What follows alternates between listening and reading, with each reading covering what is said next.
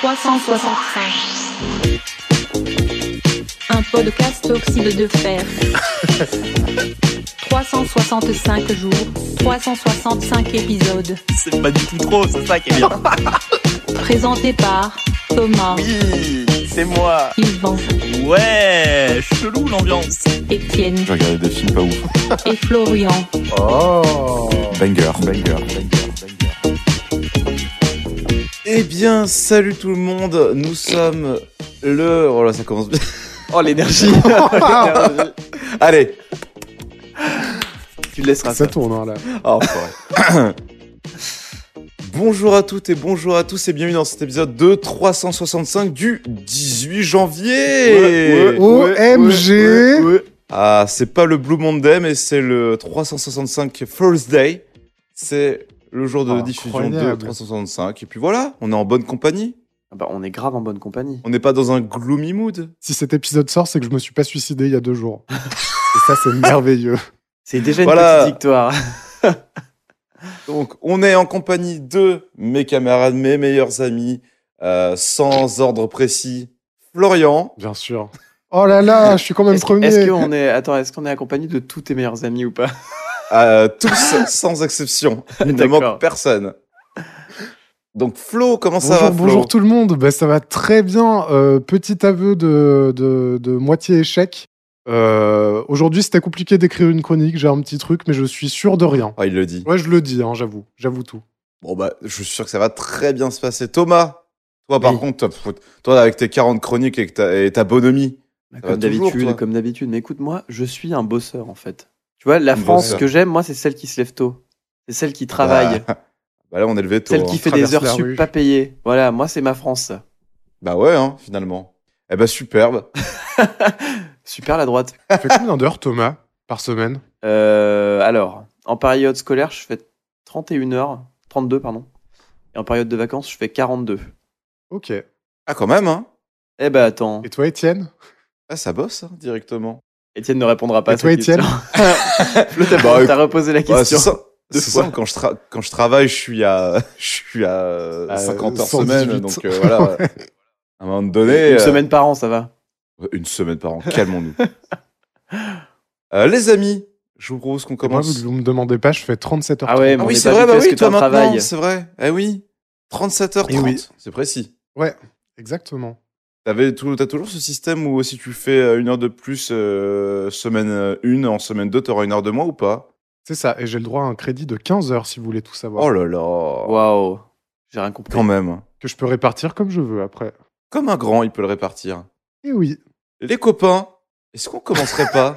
Oh bah non, bah là c'est super là. bah ouais, a parler de travail là. Alors même si je prends un plaisir monstrueux, moi j'ai quand même envie qu'on commence cette émission. Et euh, Bien sûr. Florian, bah tu vas ouvrir le bal. Ah merde, c'est moi direct. Ah bah ouais plus. mec, hein, on va commencer oh là là, au 19e Oh siècle. En 1803, qu'est-ce qui s'est passé? Qu'est-ce qui s'est passé?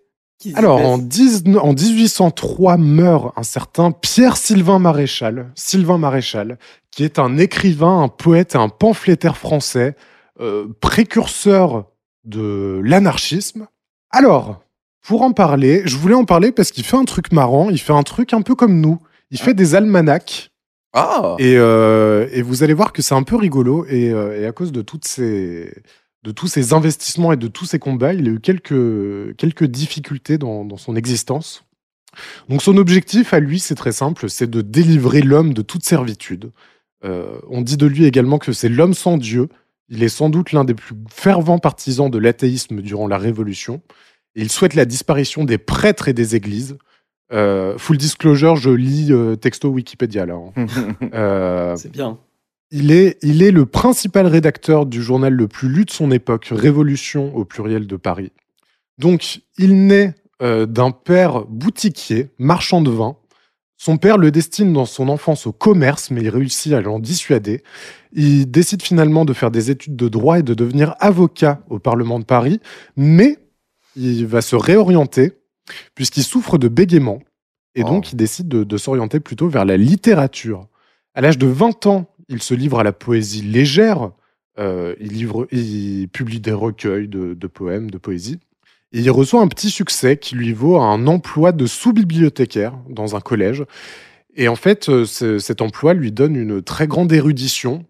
Et il va, se, il va côtoyer les philosophes Rousseau, Voltaire, Helvétius, Diderot, et également des auteurs euh, non croyants.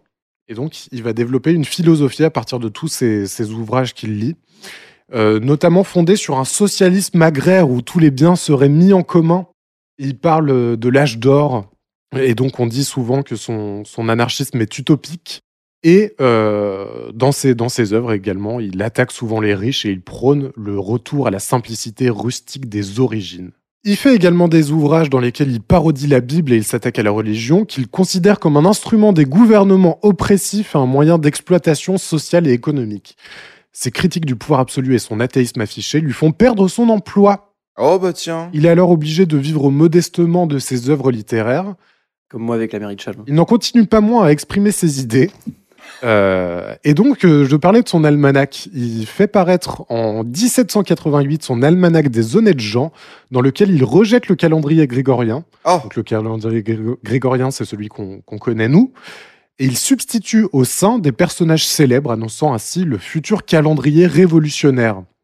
L'ouvrage est condamné à être brûlé par le Parlement et son auteur interné trois mois.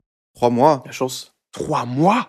Trois mois il purge cette peine non dans la célèbre Bastille où étaient enfermés les opposants politiques, mais à la sinistre prison parisienne de Saint-Lazare, Oh. où étaient enfermés les gens de mœurs douteuses. Et enfin, bah, par la suite, euh, tous ces écrits apparaissent de, euh, paraissent de manière anonyme, ce qui lui permet d'échapper aux poursuites judiciaires et d'écrire jusqu'à sa mort. Donc, il a écrit effectivement des, des pamphlets un peu toute sa carrière. On notera toutefois qu'il a écrit un texte très controversé à la fin de sa carrière en 1801 deux ans avant sa mort, qui s'appelle Projet de loi portant défense d'apprendre à lire aux femmes. Aïe aïe aïe. Je me doutais. C'était soit l'antisémitisme, soit les femmes. C'est ça. Donc, euh, je ne vais pas rentrer dans le détail. Il y a, il y a- il y a des femmes qui lui ont répondu, notamment Marie-Armande Jeanne Gacon-Dufour et Albertine Clément Emery. Et, et en fait, euh, on nous explique sur le, le résumé du bouquin que c'est au lendemain de la Révolution, on aime à imaginer des lois pour toute chose, ce qui engendre parfois d'étonnantes mais révélatrices aberrations. Son brûlot, collection des arguments les plus éculés contre l'instruction des filles, ravive la querelle des sexes. Le temps de la citoyenne n'est pas encore venu. Hmm. Voilà. Ouais. voilà, voilà. Donc, euh, j'étais content de parler d'un- anarchiste, d'un révolutionnaire et tout. Et à la toute fin de l'article, je tombe sur ça, donc euh, je, je suis tombé un peu dénu. Mais euh, en vrai, euh, article passionnant, c'est une figure très intéressante et pas très connue. Ouais, mais juste, Sylvain Maréchal. justement, toi, tu euh, connaissais déjà ou alors est-ce que tu as fouillé un petit peu, tu as regardé, tu as vu Mm. Anarchiste, Almanach et tu t'es dit, ah tiens, ça peut être un sujet qui me plaît. Alors, au début, ça vient de l'article Wikipédia purement. Et ensuite, je suis retombé sur un article de. euh, merde, j'ai plus le nom en tête, je, je sais plus quel journal euh, révolutionnaire euh, actuel. Le que j'avais déjà lu sur lui. Mais que, ouais, le Journal. Figaro.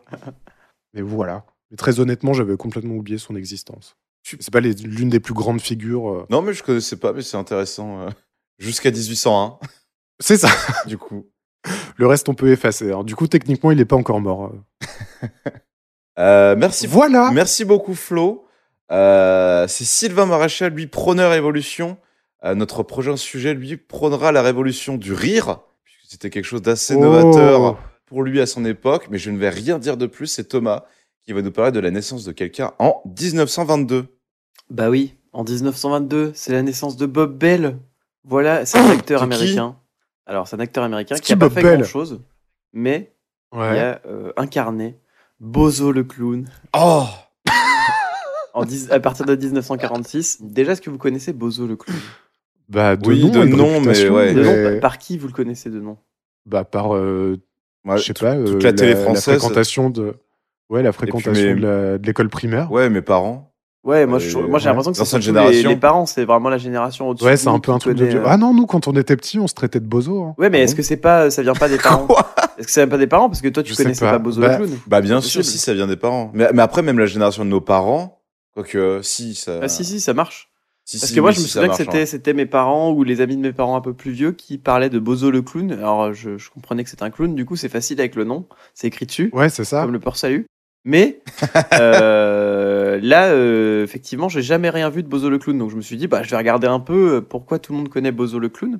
Et, euh, bah, et du coup, il a été créé en 1946. Euh, et c'est en fait c'est une série de livres-disques à la base. Le premier s'appelait Ah. Bozo at the Circus et ça utilisait la voix de Pinto Colvig, donc c'était pas encore Bob Bell qui l'incarnait. Et il apparaît à la première fois à la télévision en 49, euh, également Pinto Colvig qui le joue, donc toujours pas Bob Bell. Ok, Bob Bell. Euh, les droits ont été acquis après en 56 par Larry Harmon qui a fait une franchise. Euh, les télévisions locales ont créé leur propre spectacle avec leur propre bozo pendant des années. Donc en fait, toutes les télévisions locales avaient leur bozo et ils faisaient des coup, spectacles ça a- de bozo. Ça a vraiment existé du coup parce que tu sais quand euh, je regarde, je me refais en ce moment les Simpsons et je vois Krusty le clown et je me dis putain c'est quand même vieux, euh, c'est très vieux une émission de télé euh, quotidienne avec un clown Bah, tu du vois. coup, c'est probablement en plus, du coup, c'est une parodie de bozo très Oui. si- pot- Bah oui, potentiellement. Complètement ouais. Et il y a une série de dessins animés américaine nommée euh, Bozo le clown euh, en France, qui a été produite par Larry Harmon Pictures Co- Corporation entre 58 et 62. Elle a 156 épisodes qui durent chacun 5 minutes seulement. Hmm. Euh, Et donc je pense que c'est ça qui est arrivé vachement en France. Euh, Il y a une revue de, de bande dessinée en français aussi qui s'appelle Bozo le clown, qui est adaptée du dessin animé et qui a été publié en France. Donc je suppose qu'en fait ça vient de là et c'est pour ça que nous en France on le connaît. Ouais. Mais voilà, voilà pour Bozo le clown. Euh, Donc Bozo le clown, euh, Bob Bell lui il l'a incarné sur sur euh, la chaîne WGN TV. Donc c'est même pas lui le Bozo le clown original. Le vrai Bozo le clown du coup c'est Pinto Colvig qui l'incarnait dans le plus de trucs différents. Euh, C'était la voix aussi de. Dingo, ce gars-là euh, Ah. aux États-Unis. Oh, il faisait aussi les aboiements de Pluto. Intéressant. Il faisait les deux chiens de Disney. voilà, voilà pour Bozo le clown. J'ai pas grand chose de plus à Deux dire à part que j'ai essayé d'enquêter sur pourquoi il était connu en France. Je suppose du coup que c'est le dessin animé et la bande dessinée qui ont dû passer peut-être en France à un moment. Euh, Ouais. bah, la bande dessinée c'est sûr, le dessin animé j'ai l'impression qu'il est passé en France, mais j'en suis pas sûr non plus. Euh, donc voilà, c'est un mystère. Si vous avez, si vous êtes vieux et que vous écoutez le podcast, euh, ou si euh, vous avez euh, des parents qui vous ont déjà expliqué comment ils connaissaient Bozo le clown, n'hésitez pas à nous envoyer un petit message sur les réseaux Oxyde de Fer. Bah bien Et sûr. vous, le super. cirque, c'est co- comment coup- le cirque? Vous êtes allé au cirque quand vous étiez petit? Ah ouais, j'y suis Ouais. allé une fois, j'ai touché un serpent. C'était trop bien. avez touché un serpent?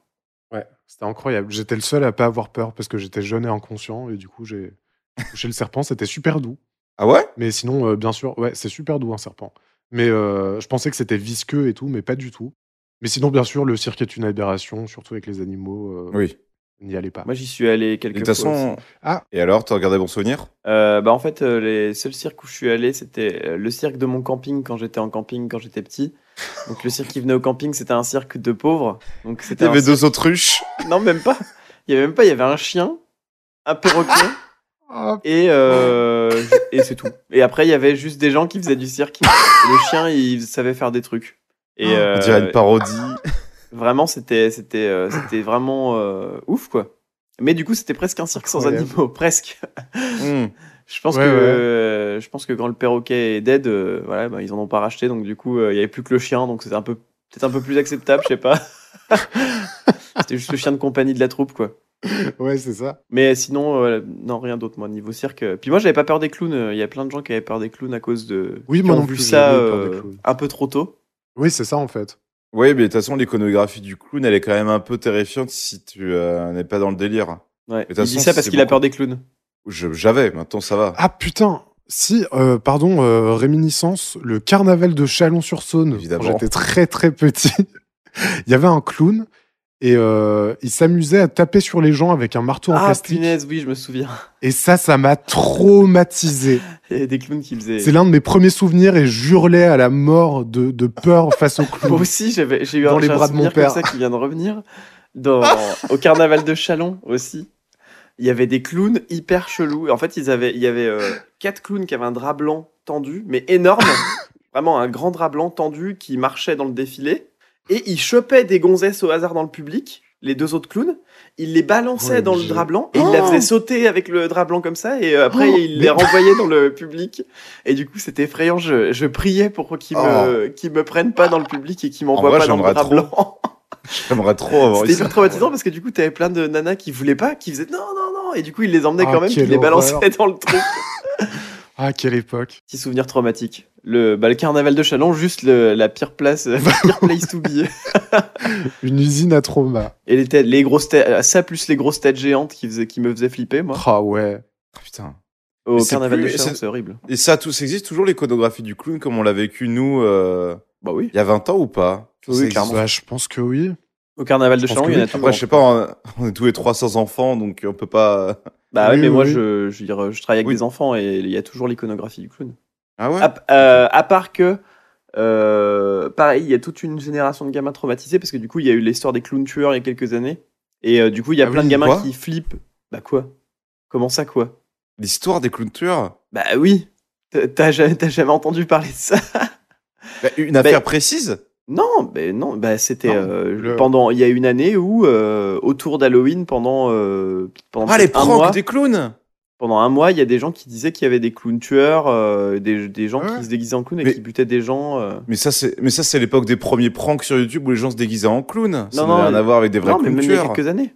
Même il y a Ah, quelques bon. années, il y a eu ça. On va s'arrêter là, s'arrêter là, je vais faire des cauchemars maintenant. Merci beaucoup en tout cas pour euh, cette chronique sur Bozo le clown. Euh, si Bozo le clown était un sacré petit comédien, l'autre euh, prend la comédie à un tout autre niveau. Hmm. Hum, ça passe. Il fait une petite Euh, pause quand même pour bien. laisser les applaudissements. Ouais. Non, non, non, j'ai vraiment envie une introspection en mode bon, ça va, ça passe. Euh, c'est Thomas qui garde la main et on va passer euh, 20 ans plus tard, euh, en 1947. Et puis, euh, je t'en prie, Thomas, dis-nous tout. Qu'est-ce Bah, qui s'est passé en 1947 C'est la naissance de Takeshi Kitano. Je vais vous en parler euh, rapidement parce que sa vie, c'est un peu un yo-yo et c'est un peu. euh, en fait, c'est que. euh, il, a, il est rentré dans des milieux que par euh, accident, un petit peu. Oh, incroyable. Donc euh, sa vie est très marrante. Euh, donc Takeshi Kitano, euh, donc son père euh, travaillant, euh, travaillait comme peintre en bâtiment. Et première info assez marrante, et a peut-être été yakuza. C'est Takeshi qui l'a euh, qui l'a révélé euh, il y a quelques il y a, il y a quelques années que son père était peintre en bâtiment et peut-être yakuza, mais il est pas sûr, euh, mais il le dit quand même au cas où, peut-être qu'il a Je été pense yakuza. C'est pour la légende, comme il a fait des films où il était lui-même euh, Ouais, Yakuza, je pense que c'est Je pense qu'il a rajouté ça après. Ah mais je pense qu'il était yakuza, c'est quasiment sûr. C'est dans Anabi, je crois qu'il était un Yakuza. Enfin ça. bref. Il a deux, deux, il a des frères et sœurs. Donc en août 94, il a un grave accident de moto qui l'envoie à l'hôpital. Euh, il subit une grosse opération euh, chirurgicale pour retrouver un côté de son corps qui était paralysé, malheureusement. Euh, la- la- la- apparemment, les- les- la sévérité de ses blessures, c'est dû au fait qu'il portait pas de casque. Euh, et par la suite, Kitano, il a été euh, fasciné par, par la, mort violente. Et il a dit dans des interviews que, en fait, c'était sûrement une tentative de suicide inconsciente parce que sa carrière montait en flèche et qu'il était sous pression. Comme Coluche. Très bonne ambiance. Euh, après son accident de moto, il a repris la peinture euh, parce qu'il l'avait arrêté pendant un moment. Euh, et euh, ces peintures ont été exposées en galerie, publiées sous forme de livres et euh, ont orné la pochette de plusieurs disques qui contiennent la musique de ses films. Donc euh, déjà gros peintre, gros gros peintre. Et euh, Comme son père, le Yakuza. est reconnu internationalement. Voilà. Mhm. il, a été licencié euh, en sciences de l'ingénierie par l'université de Meiji. Euh, dans les années 70, euh, flashback, à la, à la sortie de son université, Meiji, où il a fait des études scientifiques, euh, il a trouvé un, un travail de garçon d'ascenseur, donc de groom, euh, au Furan oh. Suza. Donc vous allez voir, c'est un point commun avec euh, une autre. Avec une autre, Une autre personnalité personne plus tard. parler. et il était garçon d'ascenseur dans le Furan Suza, donc ça, ça veut dire cabaret français. Ah, ah oui, Furansu. Une salle de Hmm. spectacle populaire d'un quartier à Tokyo qui fait office de théâtre de sketch comique et de striptease. Voilà, les deux. Ok. C'est t'as des sketchs comiques en début de soirée, à la fin de soirée, t'as des striptease. Euh, là, il apprend beaucoup, il s'initie aux arts de la scène à ce moment-là, en l'occurrence comique, euh, auprès d'un comé- autre Ouais. comédien. Un jour, ce, le comédien, il tombe malade, et euh, le, patron du, le patron, il dit, bah moi, écoute, je te, je te laisse une chance, tu le remplaces ce soir. tu fais des Oh, sketchs comiques ce soir et tu le remplaces. Euh, il, il accepte, la salle rit aux éclats, applaudit, c'est un succès, et là, sa carrière, sa carrière est lancée, il devient comique. En 72, ils fondent le duo Two Beats. Donc euh, lui, il s'appelle Beat Takeshi et son pote, il s'appelle Beat Kiyoshi, avec son compère. Euh, et ils ont créé un des sketchs satiriques basés sur euh, de l'improvisation verbale. Et du coup, son personnage de Beat Takeshi naît et c'est un, c'est un, un pseudo qu'il va garder même en tant que réalisateur sur certains films, etc. Ils sont produits à la télévision. Ils ont eu un succès de fou tout de suite. Euh, humour décapant. euh, et en fait, le, le, ce qui a fait beaucoup de succès au début, c'est que en fait, euh, les comiques traditionnels à l'époque, ils étaient pas très piquants, quoi. Euh, ils avaient un peu peur de se prendre des procès. euh, le, le régime était pas très sympa avec les gens qui disaient du mal du régime. Et en fait, lui, ça a été un des premiers à, à envoyer du lourd et à mal parler du gouvernement, etc. Et du coup, ils ont eu plusieurs fois des plaintes, ils ont eu plusieurs fois la censure. Euh, voilà, mais, en mais ça marchait très très bien. Du coup, la télé était contente parce que euh, les audiences étaient ouf, parce que ça balançait grave. Euh, C'était un peu le, le... Non, j'allais dire une connerie. Vas-y, Je veux vas-y. dire, ça a été un peu le Cyril Hanouna de l'époque, quoi. Oh Mais c'était pas une bonne comparaison. En 83, il joue son premier rôle dans un grand film, pour le film Furio, où il tient le, le rôle d'un sergent dans un camp de prisonniers de guerre en Indonésie pendant la Seconde Guerre mondiale. Et Kitano considère ça comme son premier grand rôle au cinéma. Ça marche très très bien. Il fait plusieurs autres apparitions dans des comédies, euh, Violent Cop, où il fait un détective sociopathe. Euh, et cette histoire, elle est encore ouf parce que c'est encore un accident qui va le faire devenir réalisateur. Euh, le réalisateur tombe malade. On va se demander si c'est pas lui qui rend malade les gens. Euh, Ouais. Kitano dit Bah écoutez, moi je veux bien diriger le film si ça vous dit. Incroyable. Le- la prod accepte. Il remanie le scénario, il transforme son personnage de en anti-héros solitaire à contre-courant. Et le film est un succès de fou au Japon, commercial Oh et critique. Et ça marque le début de sa carrière euh, de réal. Donc euh, encore un accident, euh, quelqu'un juste qui a une gastro à chaque fois. Et lui, il prend le poste, il dit je veux bien le faire, et il le fait mieux. Donc euh, Ça, ça se fait plus hein, aujourd'hui, hein, sachez-le. Ouais, tu m'étonnes. Si quelqu'un tombe malade, c'est euh, si l'acteur est producteur exécutif, ce qui est en général pas une bonne chose pour euh, pour l'équipe technique, ce sera l'acteur euh, qui pourra avoir son mot à dire là-dessus. Mais en général, si c'est un- une maladie temporaire, euh, par exemple pour une fin de journée, ça peut être le premier assistant euh, ou la première assistante réalisateur qui euh, peut prendre le relais. Aujourd'hui, ça se fait plus vraiment. Un mec qui a pas d'expérience de ciné, à part de la télé, Ouais, être bah groom, ouais. qui peut vraiment réaliser un film, quoi. C'est euh, c'était une autre époque. Bah ouais. Après, il, il- il fait plein de films, du coup, grâce à ce film qu'il a hijacké. euh, il fait le film Jugatsu, euh, où il est scénariste et réalisateur en 90. Il fait euh, son film A Scene at the Sea en 91, euh, où il n'y a pas de gangster, mais un éboueur sourd déterminé à apprendre à surfer après avoir découvert une planche de surf cassée dans une poubelle. Donc vraiment, c'est c'est les scénars de Dupieux. Et- ouais. Oui, j'avoue. Surtout, c'est un peu à son image. euh. Euh, là, c'est un peu plus film romantique, on va dire, parce qu'il découvre une femme qui est aussi sourde et qui va lui apprendre à surfer, etc. Euh, ses influences, elles sont plutôt américaines, japonaises, et, euh, et il adore euh, les films de, de Yakuza aussi. Euh, donc, il sort plein de films, tout fonctionne pour lui. C'est euh, c'est un banger, comme on dit. Banger sur bangers. Banger, banger. Banger. Et euh, bah voilà, il, il sort des films qui marchent très très bien. Mais il a aussi d'autres cordes à son arc. Il les Oh oui. personnages de jeux vidéo aussi. Il a Oh. un jeu qui s'appelle Takeshi no Sho Shozenjo. Je suis désolé, putain. Le défi de Takeshi en français, qui sort sur euh, Nintendo. Euh, et le principe de ce jeu, c'est d'accomplir des missions répétitives, inutiles et presque impossibles, telles que chanter trois fois une chanson pratiquement impossible à chanter. Parce que du coup, à l'époque, la Nintendo, elle possédait un micro là-bas. Euh, résoudre des Ah. énigmes sans aucune logique, ou choisir entre plusieurs choix idiots. Sur l'écran titre du jeu, on pouvait d'ailleurs lire ce jeu a été réalisé par quelqu'un qui déteste les jeux vidéo. Donc, vraiment, c'était un jeu, vraiment tu l'achètes, t'es t'es dégoûté quoi. C'est la meilleure pub, j'ai envie d'y jouer maintenant. Ouais, bah, c'est vraiment un jeu impossible, il est affreux. Euh, 30 ans plus tard, il s'est fait numériser aussi pour le jeu Yakuza 6, euh, où il incarne le personnage central. Voilà, il s'est fait numériser, c'est lui le personnage central, c'est une, une numérisation de lui.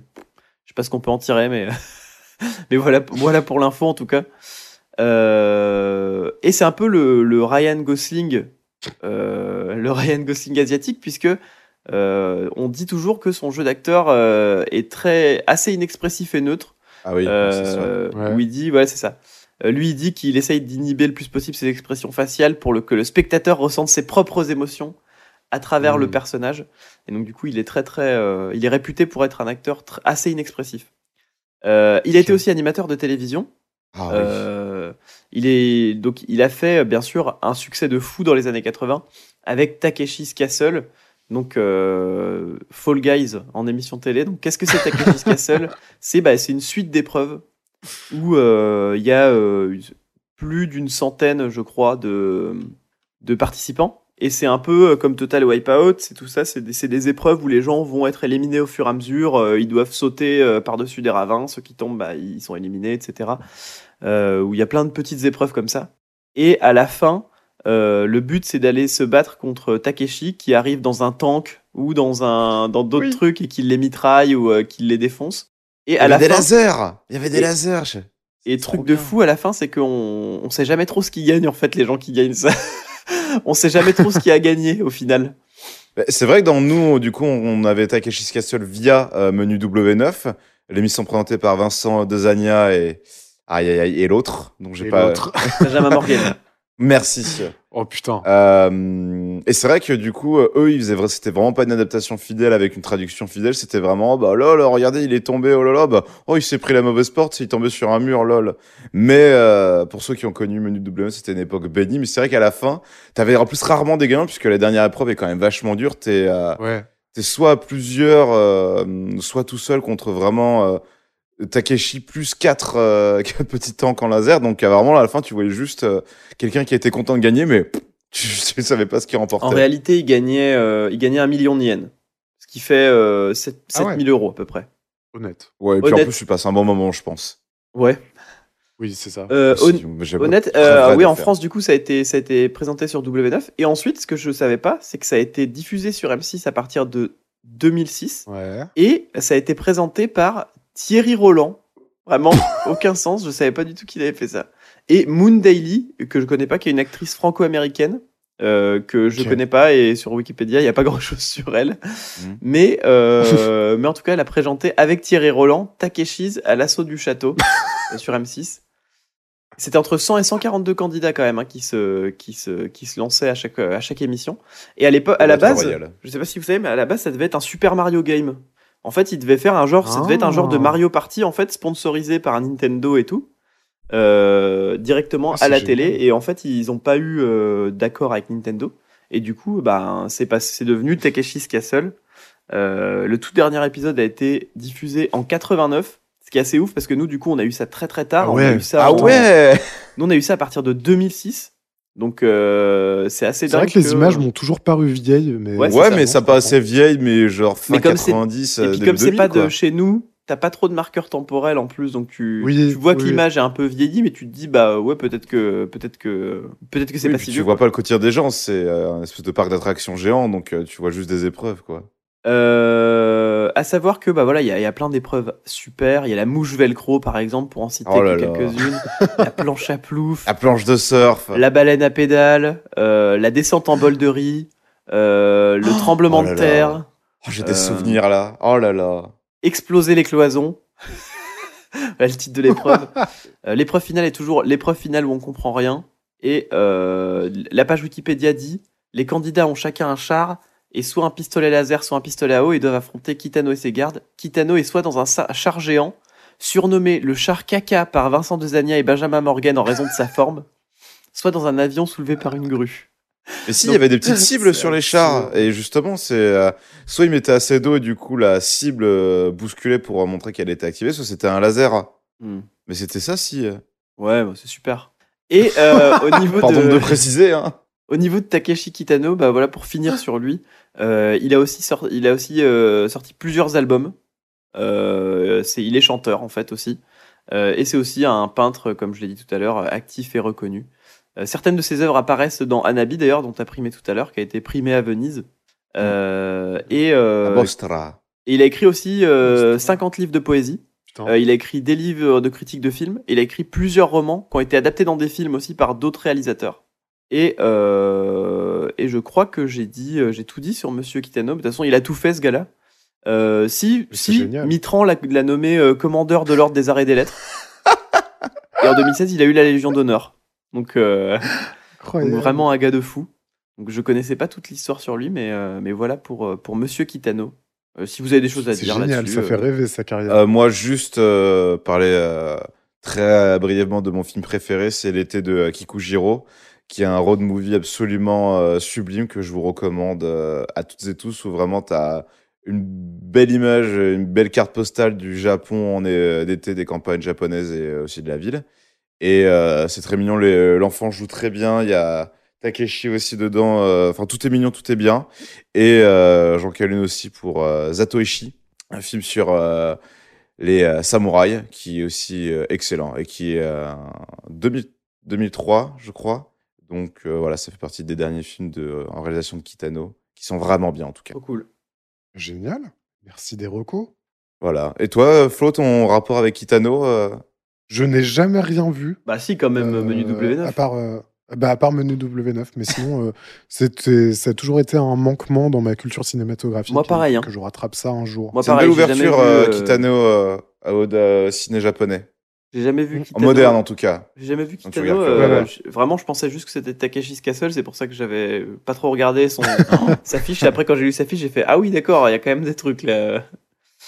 Et du coup, c'est des souvenirs, euh, euh, c'est des souvenirs euh, un peu brumeux de, de devant W9 sur le canapé à regarder ça euh, sans trop comprendre ce qui se passe quoi. Formidable. Bah écoute, merci beaucoup Thomas. Euh, on va enchaîner Merci, avec un autre euh, acteur de cinéma, euh, mais cette fois outre-Atlantique, et c'est euh, 1955, c'est la naissance de Kevin Costner, acteur et réalisateur américain. Euh, je suis pas excessivement fan de Kevin Costner, euh, de Arrête, son jeu, de sa lui? présence. Non, c'est pas vrai. Mais euh, il a quand même fait des films très notables. Déjà, il est sur une étoile sur Hollywood Walk of Fame. Euh, et puis surtout, on peut euh, le meilleur film pour moi qu'il ait joué, c'est euh, Les Incorruptibles et JFK, donc respectivement de De Palma et d'Oliver Stone, euh, qui sont un- incroyables. Il y a le, le petit plaisir coupable qui est Waterworld parce que c'est un concept qu'on n'a pas revu malgré tout. Enfin, vraiment post-apo sur l'eau, c'était quand même euh, pas mal pour l'époque. Il y avait tellement de budget en fait que du coup ça, c'est quand même bien produit cette merde. Donc du coup, ça te faisait un peu rêver quand t'étais gamin. Ouais. Et euh, il a fait aussi The Bodyguard avec Whitney Houston, évidemment. Euh, et nos gros film euh, de romance, gros film de baiser. Euh, et puis euh, les gens les plus jeunes pourront aussi le euh, reconnaître dans Man of Steel, où il joue le père de, Le père de Superman, ouais. de père de Clark Kent, ouais, tout simplement. Voilà, qu'est-ce que C'est tout, c'est tout ce que t'as à dire. voilà, c'est tout. Parfait. Euh, Bah, vous avez des moi, choses à dire sur euh, J'ai rien à dire sur lui. Hein. euh, en vrai, j'ai pas beaucoup de souvenirs de Kevin Costner où je me dis oh là là, quel acteur quand même. Bah voilà, c'est ça. Il a joué dans des bons films et tu retiens jamais vraiment lui. Après, il a quand même, faut quand même dire qu'il a eu deux Oscars pour euh, Danse avec les Danse loups. avec les loups. Ouais. Oui, c'est vrai qu'il a eu ça. C'est vrai, petit détail, il a eu deux Oscars. Ah, c'est vrai qu'il a eu deux. Putain, c'est vrai que j'avais oublié. Ah, il Danse avec les loups, il a été réalisateur, je crois, euh, dessus. Et meilleur Euh, film, ouais, il tout semble. à fait, tout à fait, ouais. Mais ouais, c'est euh, vrai. ouais. je- Mais je l'ai pas vu, donc du coup, je. Et surtout que c'était un salaud de marketeur avant euh, qui, qui est devenu acteur. Il travaillait dans la pub, euh, c'était un marketeur Ah ouais dans la pub. Oh bah ça, il y en a beaucoup hein, qui ont commencé comme ça, mon vieux. hein. Non, mais il n'y a pas de souci, j'ai aucun problème avec les marketeurs. Bah super.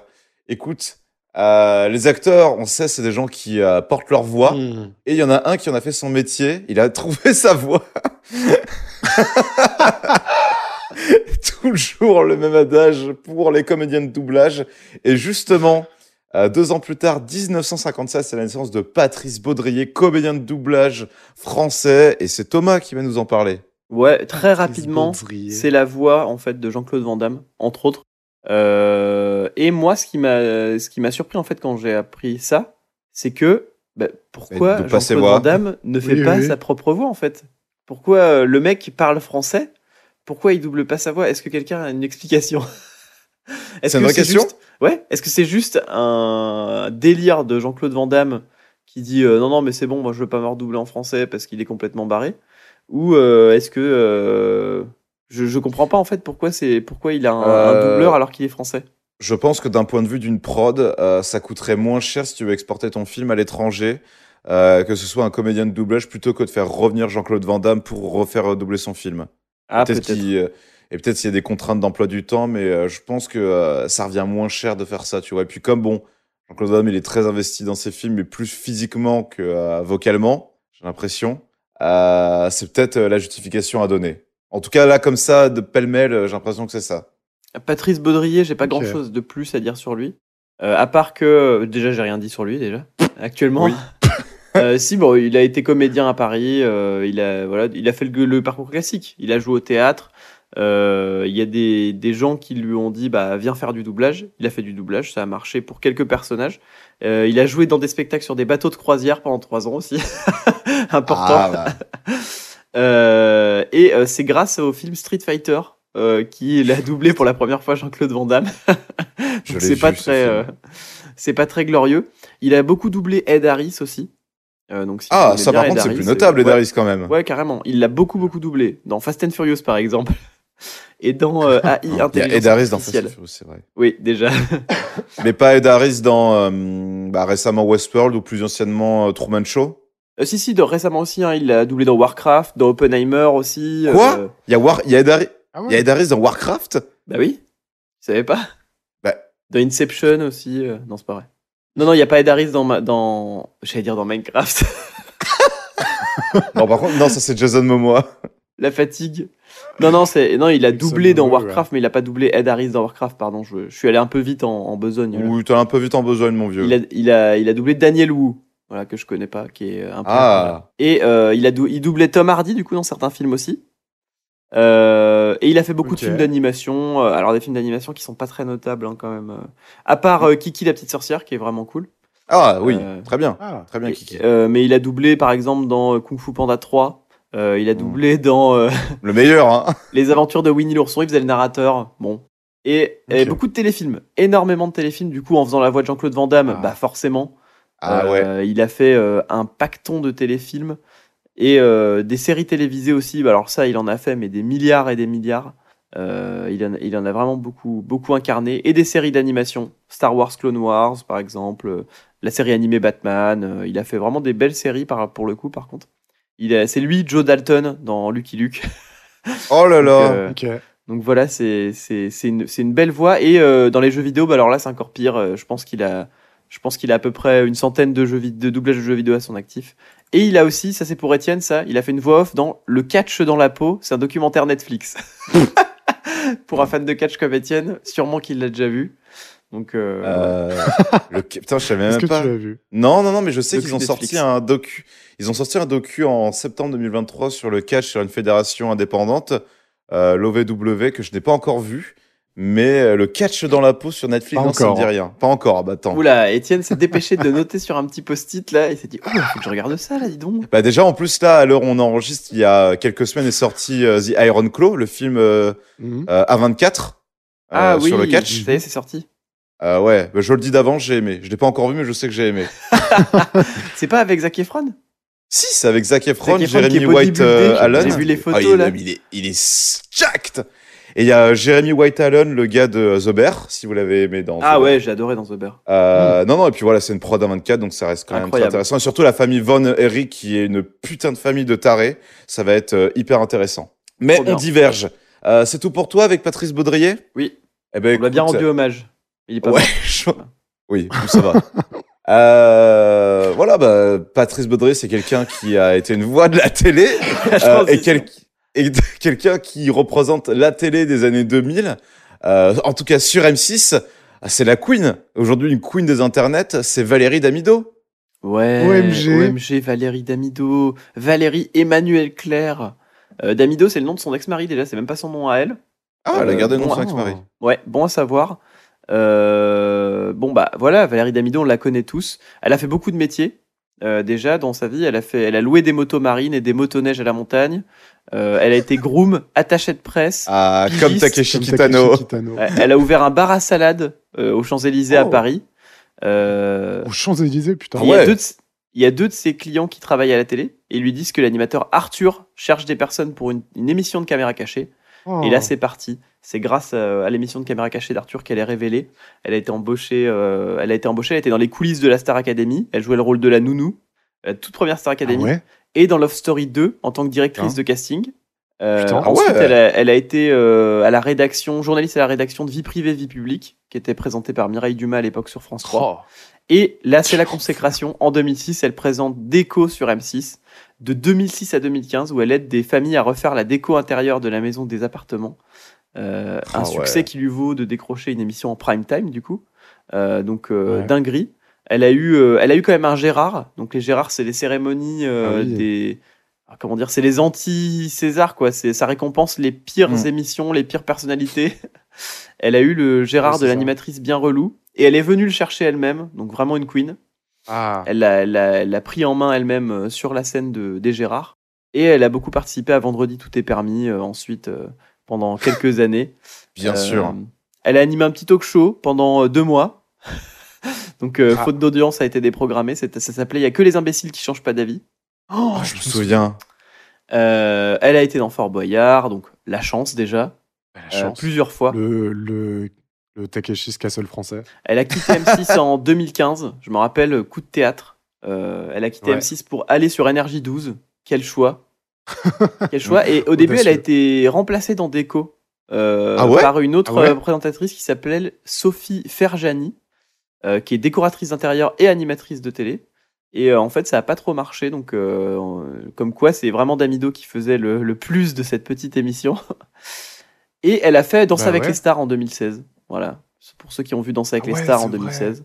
Euh, voilà. Et là, de- de- depuis le 26 février 2022, elle a un one-woman show qui Oui. s'appelle Valérie Demido s'expose, dont la première a lieu à Caen et est en train de faire une tournée en France. Je sais pas si c'est toujours d'actu, mais elle faisait une tournée en France, je sais, en 2022.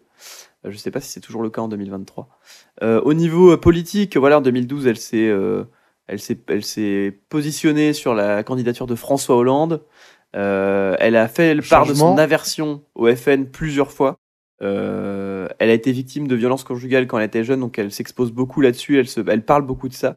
Et elle se met beaucoup en marche, elle, pour le, le travail contre les violences faites aux femmes. Pas dans la politique en marche. Non. Elle a été euh, pas mal contre Yann Moix aussi. Elle a pas mal discuté avec lui sur Twitter. euh, euh, parce que Yann Moix avait dit que dans Marie-Claire qu'il disait ne pas pouvoir aimer les femmes de 50 ans ou plus. Mm. Donc, Ah euh, oui, c'est vrai. donc elle est très active sur Twitter. Elle, a des, elle prend souvent position pour des causes plutôt progressistes. euh, voilà, bah, c'est pour ça qu'on dit que c'est une queen. Hein. C'est voilà, une personne Bah ouais. qui a de, qui a de l'importance euh, en termes médiatiques et euh, elle utilise son, ce- cette, cette importance médiatique pour, se, pour mettre en avant des causes euh, qui sont plutôt progressistes. progressistes donc c'est cool. Moi, j'ai des souvenirs de Valérie Damido Hmm. euh, à cause de Florian Ouais. sur Twitter qui me montrait un mec qui était fan de Valérie, les fans de Valérie Damido sur Twitter, qui l'appelait. Ah non, mais non, putain Mais non, non, non, c'est Laurence. Boccolini, putain. Oh non, c'est terrible. J'ai recommencé J'ai recommencé. Je parlerai de cette anecdote plus tard quand on parlera de Laurence Boccolini, du coup. Oh non Ouais, dis-le maintenant, hein, je sais pas quand ça va arriver. Ah non, mais du coup, ça n'a rien à voir. Bon, Florian, à une époque, il me montrait les tweets de raconte. Laurence Boccolini. J'en raconte quand même, mais j'ai commencé. Euh, de Laurence Boccolini. Et euh, il y avait des gens qui lui répondaient sur ses tweets et qui étaient fans d'elle et qui l'appelaient Mother Luciole. Pour aucune, pour la- aucune raison que je connais. Et du coup, il y avait, des- il y avait des mecs qui étaient complètement fous qui mettaient euh, Ouais, euh, J'ai vu votre émission ce soir, Mother Luciole. Vous étiez vraiment superbe dans, ce, euh, dans cette robe noire, etc. Et qui faisait Oui, oui, d'accord, euh, d'accord, Jean-Michel. Mais ça, c'est Florian. hein. Florian, 17 ans, au lycée, il s'amusait à regarder Twitter et à chercher des mecs qui appelaient Laurence Boccolini, oui. Mother Luciole, et il me les montrait, il me faisait des compiles des meilleurs tweets. c'est vrai. Il travaillait chez Je Topito, le plaide type. hein. Je plaide complètement. Bon, sinon, des souvenirs de Valérie Damido? Euh, Ah bah, la, la maroufle, hein. Bah, l'amour, la maroufle, oui. Bah vraiment, et puis ces chambres, dès qu'il y avait un... Vraiment les chambres d'enfants, de jeunes adolescents garçons, c'était Londres. Ouais. C'était vraiment Londres Londres. avec couverture et posters de Londres. Elle aimait bien Londres, ouais, c'est Ah, C'était clair. des trucs pas chers, quoi. Mais moi, je m'en Ouais, souviens, c'était le truc. Quand je regardais avec ma famille, c'était toujours un peu débat en mode Ah, c'est pas si mal que ça, le salon, ce qu'elle a fait. Ah, elle pourrait faire mieux. Ouais. Bon, c'était pas euh, Ouais, des ouais, souvenirs ouais. de ouf, hein, mais euh, Tout le monde avait son petit avis, ouais. ouais, voilà, c'est ça. Non, et puis c'était vraiment le truc, je me souviens, euh, elle demandait à un enfant ce qu'il aimait faire. Le gamin disait Je suis allé à la piscine la semaine dernière, elle lui faisait une, une chambre piscine, quoi. parce que C'était pas forcément. euh, C'est la exhibit. euh, Bah, j'ai mangé du pâté, chambre pâté, ouais, non, mais Oh, le c'est ça. rêve. chambre ENAF. Et elle faisait toujours des thèmes. Et ouais, bah voilà, non, en vrai, euh, déco des bons moments. hein. Je me souviens, les primes, là, on était tous devant la télé. Oui, effectivement, on se disait, ah, c'est pas si mal, c'est un peu nul. Et euh, moi, j'étais grand consommateur de ce genre d'émission. Bah. Je regardais aussi, c'était sur une chaîne de la TNT, euh, la version américaine, Les, les Oui. Maçons du Cœur. Bah, en Mm, fait, oui, l'émission qui a pris le relais de ça, euh, c'est euh, Tous Ensemble, en vrai. Oui, c'est ça, oui, sur la une, avec le côté euh, vachement plus euh, pathos. euh, Ah ouais, c'était vraiment insupportable. En fait, ça appuyait trop ce côté-là tous ensemble et même tu sentais que l'animateur, il n'y avait pas une vraie once de sincérité. C'était Alors. très mal amené. Donc du coup, tu sentais Ah, moi, vraiment le côté opportuniste de télé. Ah. Ah, Il a rencontré Marc Parce qu'ils ont refait une maison à, là, dans le village où j'habitais à oui, c'est vrai, tu m'avais dit. Ils ont refait une maison et euh, moi j'étais dans la salle des fêtes quand il a fait le. Il fait toujours un regroupement des artisans de ville, des villages alentours. Et je sais pas pourquoi. Moi, j'étais là-bas. J'en ai aucune idée parce que je connaissais aucun artisan. Mais j'étais dans la salle. Vraiment, genre, j'avais, je sais pas, je devais avoir euh, 14 ans, j'en sais rien. Et j'étais dans la salle et juste, euh, il y a Marc Emmanuel qui arrivait, il a fait Bonjour tout le monde Et là, tout le monde a fait Ouah Il était souvent sous, sous coke. Et du coup, il, a, il, il courait dans la salle partout et il vivait plein de trucs avec les caméras qui le suivaient. Et il disait Ouais, Qui c'est qui veut travailler sur le chantier? Et les gens, ils faisaient Ouais Comme ça. Et, euh, il faisait des images et tout. Et il est venu serrer la main tout le monde, mon gars. Euh, il est venu me serrer la main, il a dit ça va, vous faites quoi? et tout. Je dis bah nous on est venu regarder. c'est bien, super, bravo et tout. Il était beaucoup plein d'énergie, plein plein plein plein d'énergie, beaucoup d'énergie. Ouh là là. Mais trop, mais c'est pour ça que c'était pas naturel. Moi, avec mon père, on se foutait de, la, gueule- on se de sa gueule. C'est vraiment, il fait, euh, il dit, d'ailleurs, même le Palmacho aussi s'est moqué. Euh, Ils avaient fait une émission parodie, il fait, Oui, ouais, oui. check ça, check ça, c'est bien, mec, c'est gentil, c'est super ce que tu fais. J'adorais moi quand il arrivait à Castorama et qu'il prenait sa voix triste, qui disait Ah ouais. c'est une famille qui a besoin d'aide. le père, il a perdu son travail. Ça fait dix ans qu'ils sont sur cette maison. Vous savez que vous pouvez faire, vous pouvez sauver une famille. Et le directeur qui disait oui bah on peut donner du placo, on peut donner du placo. On me prenait un peu de placo. de donner euh, du placo. C'est génial ce que vous faites. C'est vraiment génial. Oh, je rêve de voir un biopic un peu cynique sur la vie de Marc Emmanuel, genre en mode le côté dark. ouais. Et il invitait toujours des le stars vois sur les rentrer chantiers dans des hôtels T'avais pourris. Florent Pagny qui arrivait et qui portait des parpaings Bah, pendant 10 forcément. minutes, le temps de se faire fumer, Ah il ouais. se tirait. Ah, mais je l'imagine rentrer dans sa chambre d'hôtel euh, le, le soir euh, dans un, dans En un lieu descente. pourri. en descente. C'est ça. Et se regarder dans le miroir et dire Allez, mon grand, on peut le faire. On va la faire cette maison. Pense à Benoît, pense à Christine, pense à leurs enfants. c'est une super idée de biopic, en vrai. Bah, je propose, hein, si, euh, si pro- quelqu'un veut s'associer à Oxyde de Fer Production un jour sur le grand écran. Euh, de quoi on parlait déjà? On De parlait de Valérie Damido à la base. Valérie Damido. Euh, bah super. Euh, sauf si quelqu'un a quelque chose à rajouter, qu'il parle maintenant bah, ou se Oh non, taise non. à jamais. on l'aime, contrairement à Marc On a Emmanuel. fait assez sur euh, Valérie Damido. Et quelqu'un qui ne veut pas se taire et au contraire qui a voulu prendre euh, de la voix parce qu'il est devenu comédien Oh là là. et avant tout catcheur, c'est euh, Dave Bautista, aka Batista. Euh, évidemment, un sujet de catch, bah, c'est moi qui en parle. De toute façon, moi, j'ai deux passions dans la vie, c'est le cinoche et le catch. MG. Euh, Dave Batista, écoutez, euh, ce qu'on peut dire, c'est que euh, il a commencé donc sa carrière donc justement à l'OVW, donc c'est ce que je disais plus tôt, euh, la fédération où il y a une série Netflix documentaire dessus. Son premier nom, c'était le Léviathan. Voilà, sachez-le, il était un espèce, c'était un espèce de truc Un, peu un peu voodoo, un peu euh, pas terrible. Euh, il est rentré très jeune, il a été champion du monde très jeune avec des rivalités contre d'autres grands catcheurs. Euh, voilà, il a traumatisé une partie des enfants, euh, les enfants des trust issues à cause de euh, son retournement contre Rey Mysterio. Oui. Où, euh, Ah ouais. où vraiment ils étaient meilleurs potes et Rey Mysterio bah, c'était l'idole des jeunes et vraiment il le défonce euh, parce qu'il a pas supporté que son ami euh, les euh, Raconte l'histoire. les soutenu. Euh, voilà, il a été plusieurs fois champion du monde, champion par équipe. Mais ce qui est très intéressant, c'est qu'il a fait un super euh, virage dans sa carrière où il est devenu acteur. Euh, Il y a des gens où, ce qu'il faut savoir, c'est qu'à l'époque où il a commencé sa carrière donc dans le cinéma à la télé, c'est euh, début des années, euh, milieu des années 2000, pardon. Et à l'époque, bah, les seuls qui ont vraiment essayé, c'était euh, Hulk Hogan, euh, enfin où il y a eu un, ça a percé un petit peu, c'était Hulk Hogan et The Rock. Donc Dwayne Johnson, Dwayne Johnson, bah voilà, il a la carrière qu'on connaît aujourd'hui, même si ça commence à un peu euh, manière compliquée. Euh, moi, je trouve à titre personnel, on a déjà parlé plusieurs fois avec Thomas, que Dave Bautista, c'est l'acteur qui a déjà le mieux géré sa carrière, donc déjà avec sa filmo, et surtout c'est celui qui joue le mieux. Parce qu'il a, au début, il avait évidemment des rôles de, euh, bah de, de gros bras, de mecs musclés. D'ailleurs, j'ai appris qu'il a tourné dans un film de Werner Herzog, en un officier du SWAT. ouais, voilà, sachez-le. Euh, mais en tout cas, voilà, il a tourné, donc vous le connaissez pour Drax et Gardiens de la Galaxie. Il a été dans Spectre, euh, le 007, où pareil, il joue un mec baraque. Il a été aussi dans, euh, et ça, c'est un peu le rôle, je pense, qui lui a ouvert les postes, les, euh, les rôles un peu petits, un petit peu plus sérieux. C'est dans Blade Runner 2049. C'est lui qui ouvre le film avec euh, Ryan Gosling. Et euh, même si à la fin de cette séquence, euh, il défonce euh, Ryan Gosling, il y a quand même un côté un peu sensible. C'est Batista, voilà, qui est reclus, qui euh, c'est une longue scène de dialogue où il a des petites lunettes, où il est un peu mignon, un peu sage et tout machin. Et vraiment, les gens se sont compte, putain, mais en fait, il sait jouer. Donc même si après, il continue encore à avoir des rôles. euh, Bourrin, euh, la comédie a été révélée à fond, bah, aussi grâce à Drax quand même, où son potentiel comique a été euh, très bien utilisé. Il a été aussi, même si le film est très moyen, dans Glass Onion, où pareil, il est dans un autre registre euh, où il est énorme, mais euh, plus euh, de manière un peu plus subtile. Et même dans Dune, il est dans les deux Dunes, mine de rien. Oui, c'est vrai. vrai. Donc, donc euh, voilà, Dune qui euh, sortira bientôt. Euh, le Dune 2 en tout cas, et qu'on a hâte ici sur Oxyde de Fer. Et euh, voilà. Donc euh, moi j'ai beaucoup d'affection. C'est quelqu'un de très engagé euh, pour la cause euh, homosexuelle. En tout cas, sa mère est lesbienne et euh, du coup il est très engagé par rapport à ça. Et vraiment, c'est euh, quelqu'un qui est bien. Voilà vos rapports avec euh, le bon Dave. Aucun pour Flo, je suppose.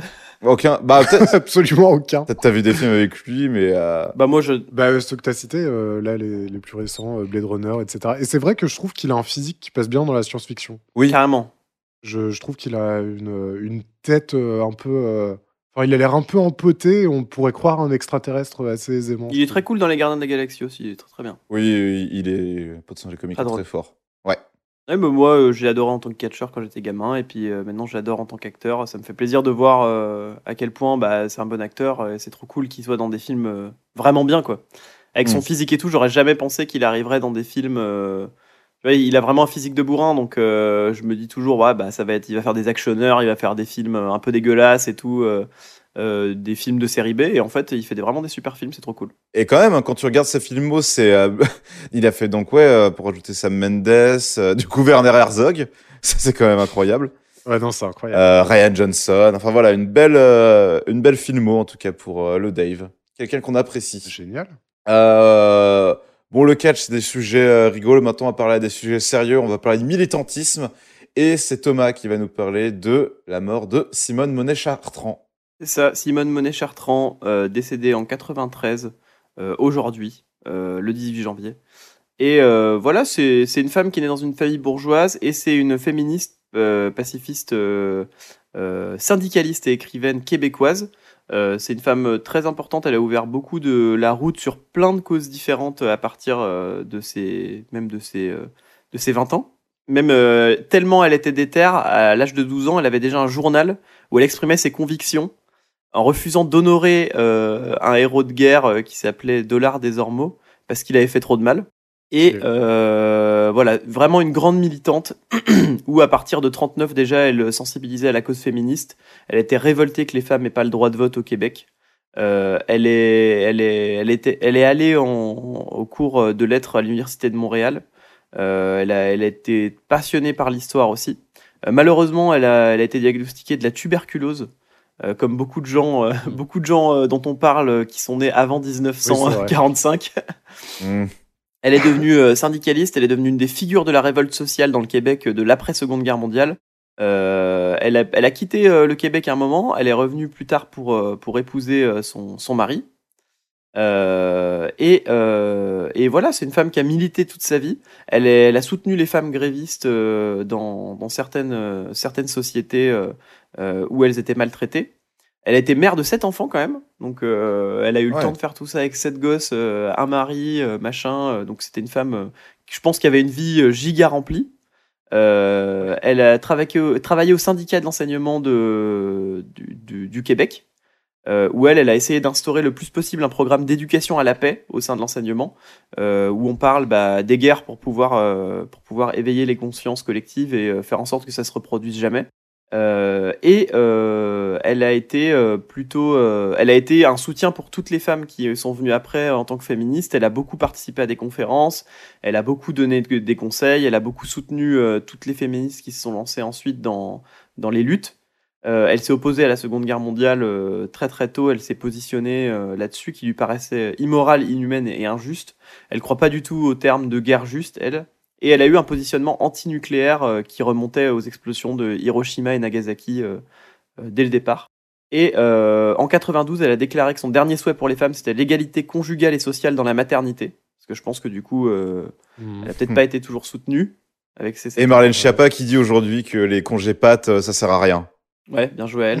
Voilà, elle a bien compris. Hein. Et euh, elle y a eu un film sur sa vie en 96 euh, intitulé Ma vie comme une rivière de Alain Chartrand, donc son fils, Ah, et euh, Diane Caillier, Caillier, Caillier, je sais pas comment ça se prononce. Et il y a une série euh, télé en 2000 qui s'appelait Chartrand et Simone avec les comédiens Luc Picard et Geneviève Rioux. Je suppose que c'est des comédiens québécois. Et elle a eu des honneurs. Elle a, elle a son nom. euh, elle, a, elle a son nom. Il y a une promenade à Montréal qui, qui porte son nom. Il y a une école primaire aussi, euh, une bibliothèque, euh, un centre pour femmes victimes de violences conjugales. Donc elle a laissé quand même sa marque euh, un peu partout au Québec. Et elle a quelques livres qui ont été publiés. Ma vie comme une rivière, qui est devenu le film plus tard. Et quelques, autres, quelques autres livres que vous, pou- vous pouvez aller jeter un œil. Il n'y a pas l'accent dans les livres.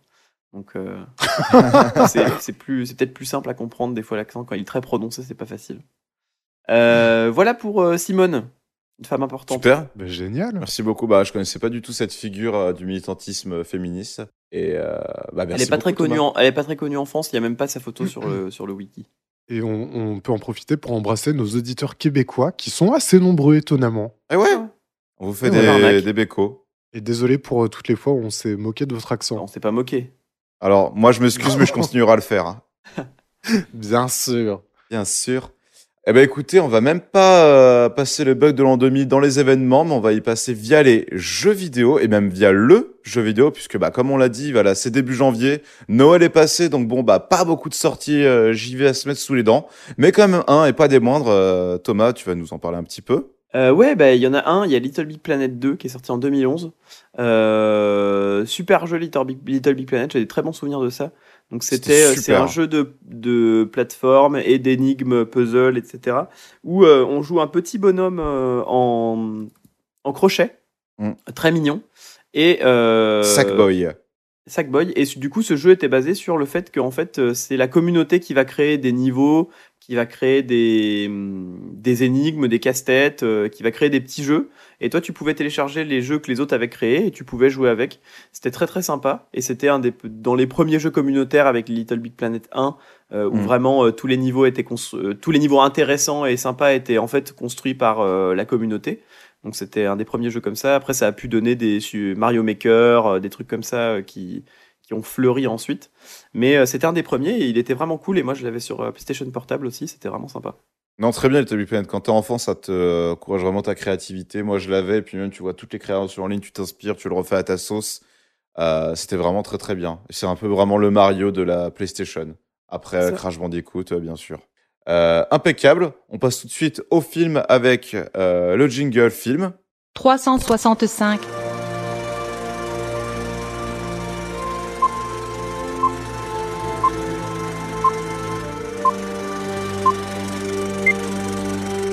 Les films d'Étienne.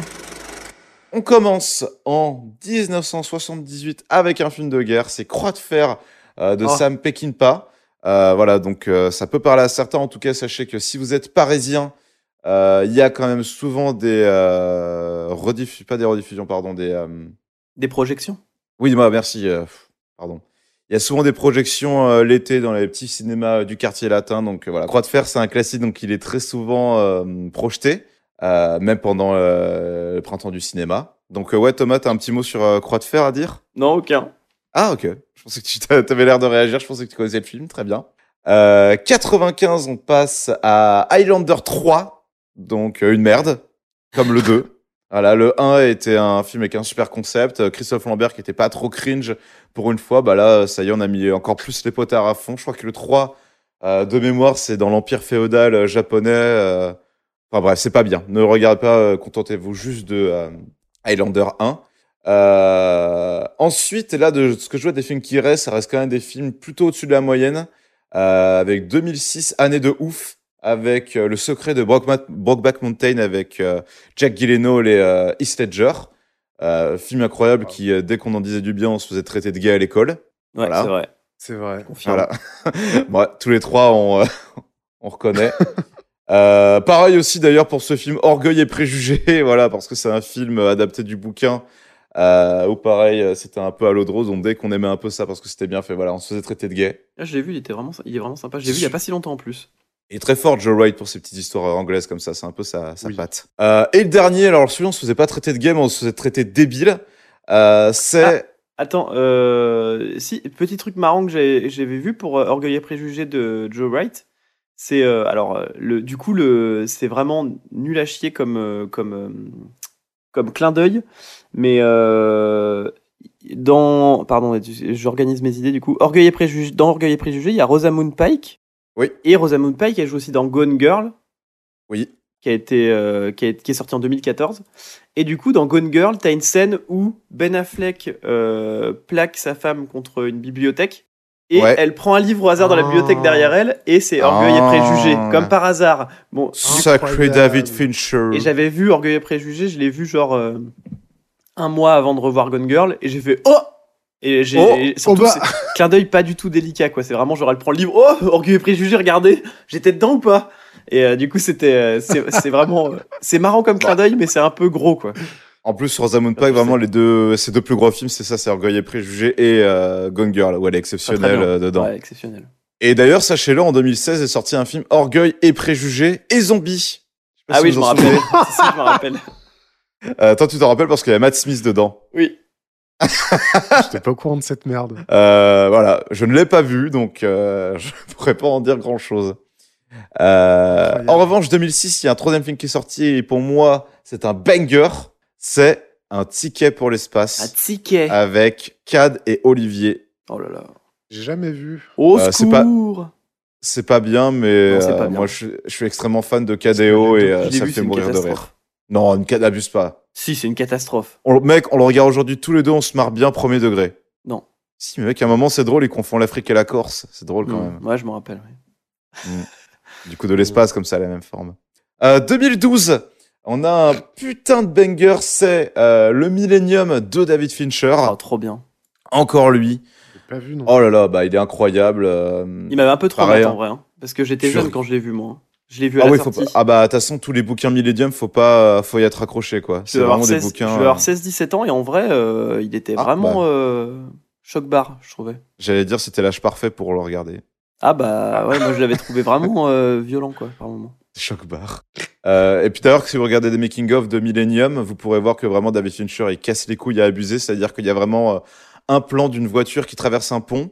C'est un Oh. plan lambda. Il rajoute 15 immeubles, il rajoute de la neige, il rajoute une température spéciale. Tout ça en Chiant. FX. Et donc, du coup, juste un plan de bagnole qui passe, qui devait pas coûter bien cher. Mais au final, ça coûte une blinde parce que Fincher, c'est un putain de perfectionniste. Mais c'est pour ça qu'on l'aime. Sûr. Euh, 2017, on a Live by Night 2 et avec euh, Ben Affleck. Euh, pas ouf. Et surtout un film qui m'avait cassé les un, un film qui m'avait cassé les couilles parce qu'il y a tout le temps des putains de travelling circulaires euh, dans le Ah film. putain, mais oui, je l'ai vu. et euh, oui, c'est- bah, tu sais, c'est euh, pendant la prohibition Ouais, aux ouais, États-Unis, t'as Elle Fanning qui est un espèce de gourou anti-alcool. T'as Zoe Saldana qui joue la femme de Ben Affleck. La réal est pas mal, ça joue pas mal. C'est bien produit évidemment, surtout que là Ben Affleck, c'est encore son âge d'or avec Post The Town et Argo. Donc on lui donnait quand même beaucoup Ouais. de budget, mais c'est vrai que euh, euh, la, la narration était euh, un peu moins bien, la mise en scène était très étrange. Donc comme je dis, avec les travelling circulaires un peu en pagaille, tu sais pas trop ce que ça raconte, tu sais pas trop ce que ça justifie. T'as plus l'impression que c'est une excuse pour donner du rythme sur un film qui est très statique. Euh, Il y a une scène de course-poursuite avec des vieilles bagnoles qui sont pas censées aller à plus de 40 km heure. Et là, t'as l'impression qu'elles font du 90. Mais, euh, mais voilà. Euh, C'est réalisé par Ben Affleck. ouais, deux et avec Ben Affleck, tout à fait. Ouais, c'est ça. Et les amis, dans une... là, c'est on marque l'histoire dans 365. On a euh, le premier film de 2023, l'année Oh, où on a commencé euh, Oxyde de fer.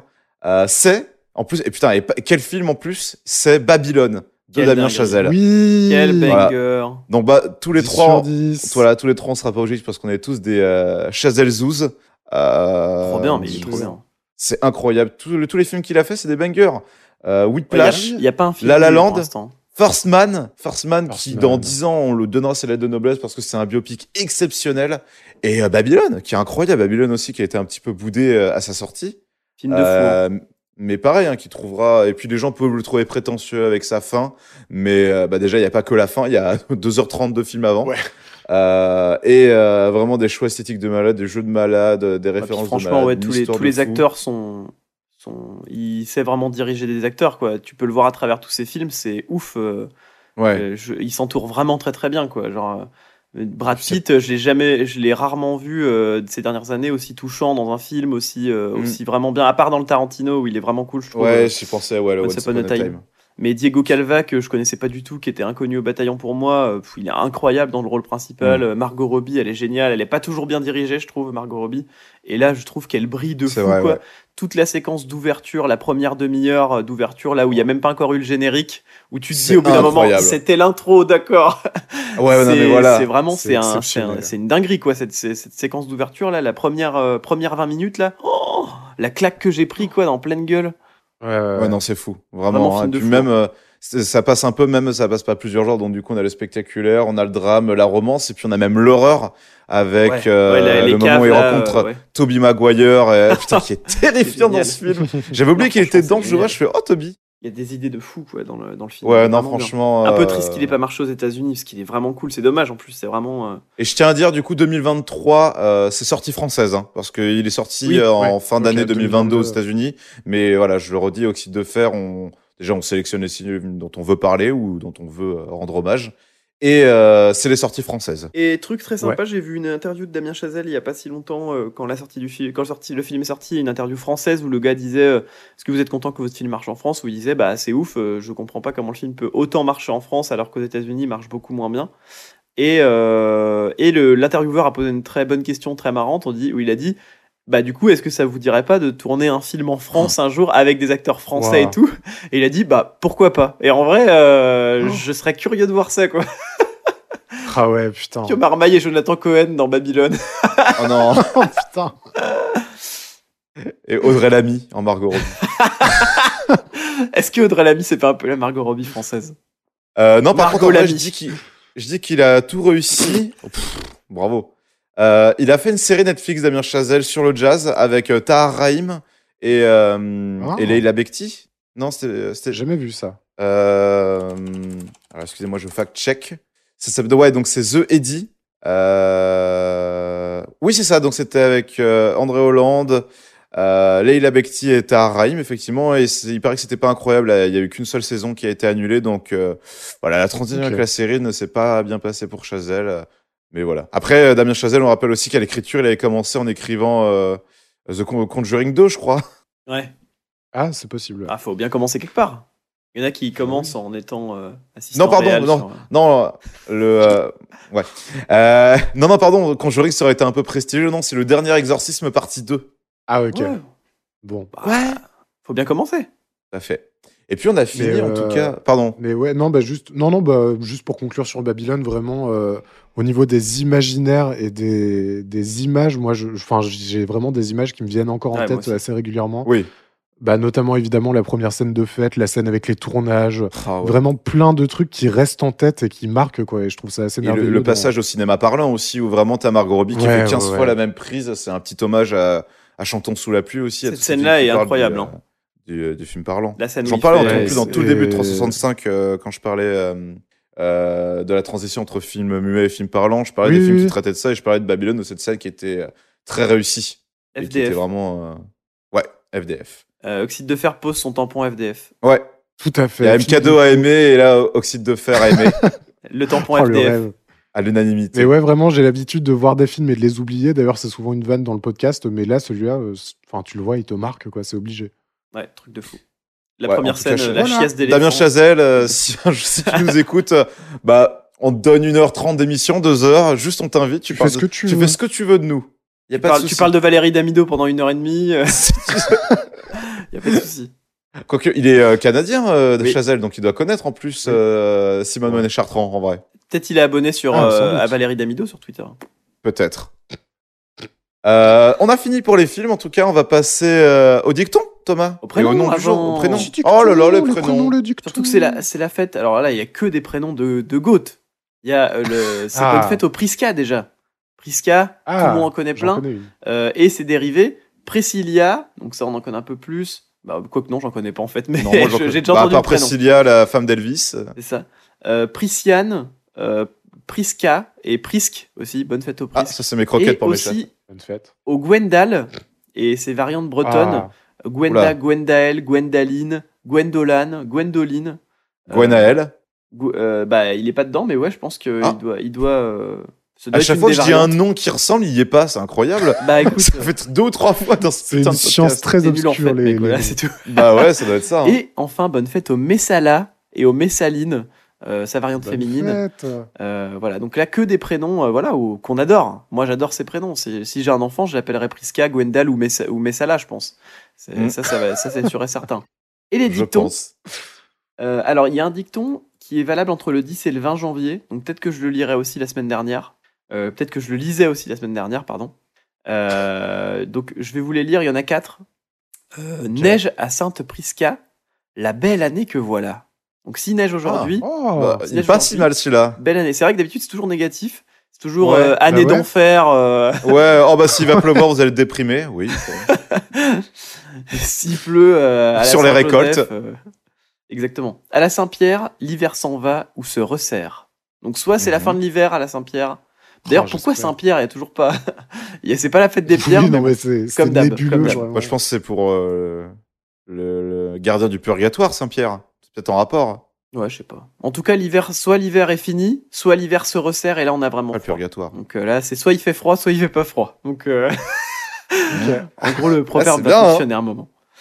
Euh, Saint-Pierre pluvieux et pour 30 jours dangereux.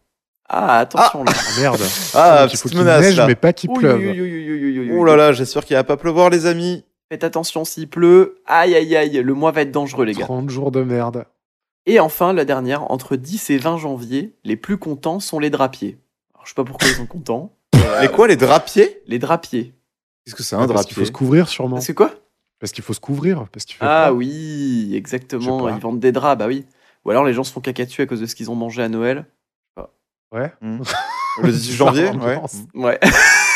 Eh ben, sur ces belles paroles, euh, Je sais nous, vous remercions, dans votre lit, les gars. Nous vous remercions de nous avoir écoutés. Euh, si, si, moi, tout le temps. Le Euh, 10 janvier. Surtout le 18 janvier. Euh, Moi, j'attends le 10 janvier. C'est chiant. C'est pas moi qui parlais de merde déjà dans le premier podcast de l'année Dans le- l'immeuble géant là où la merde elle Si, si. Oui. faisait un voyage.